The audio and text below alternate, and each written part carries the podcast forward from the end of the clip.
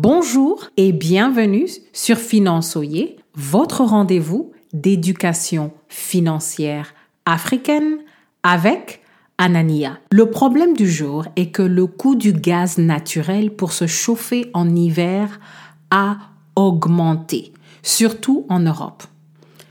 La stratégie à adopter, c'est de planifier et d'agir à l'avance en vous informant de toutes les solutions à votre disposition. Voici ce qu'il faut faire concrètement.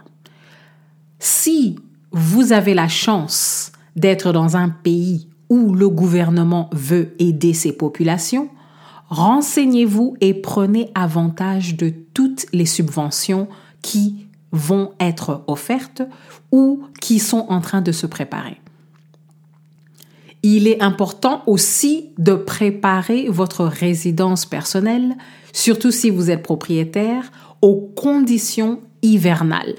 Et je sais par exemple qu'aux États-Unis, beaucoup de villes offrent des audits gratuits pour aider les propriétaires à recevoir des subventions si par exemple vous voulez changer les vitres de votre maison pour vous préparer à l'hiver, si vous voulez augmenter l'insulation dans les murs pour votre maison. Donc, il est important, si vous êtes propriétaire, de regarder quels sont les programmes de votre ville, de votre région, de votre gouvernement, local ou fédéral. La dernière chose à considérer, c'est de commencer à épargner parce que les coûts de chauffage en temps de crise, surtout pour cet hiver, vont être multipliés. Donc, nous savons déjà à l'avance, à cause de la guerre en Europe, que l'hiver va être rude financièrement pour beaucoup de gens.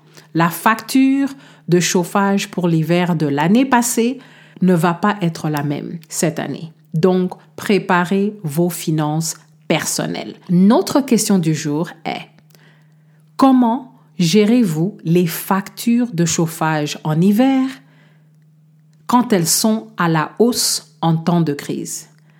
Partagez vos astuces, vos conseils dans les commentaires. Merci beaucoup de nous laisser un avis sur votre plateforme d'écoute et à la prochaine